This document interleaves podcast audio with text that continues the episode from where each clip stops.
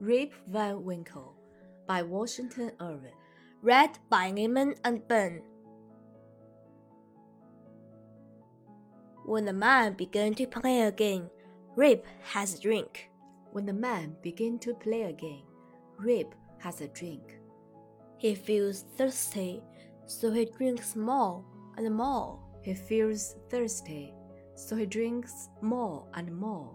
Soon, Rip is tired. Soon, Rip is tired.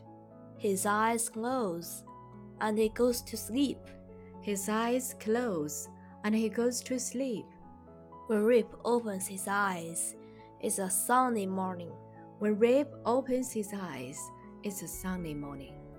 Oh no, he cries. Oh no, he cries. My wife doesn't like me to sleep away from home. My wife doesn't like me to sleep away from home. Rip remembers his night on the mountain. Rip remembers his night on the mountain. He stands up, but finds he can't move very easily. He stands up, but finds he can't move very easily. And where is Wolf? And where is Wolf? In the village, some children laugh at him. In the village, some children laugh at him. The building, the people, and their clothes are all different. The building, the people, and their clothes are all different.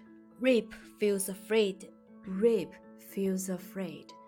He finds his house with no windows or door. He finds his house with no windows or door. And where are his wife and the children? And where are his wife and the children? Rip doesn't understand. Rip doesn't understand. Just then, he put his hand to his face and finds he has a long white beard. Just then, he put his hand to his face and finds he has a long white beard.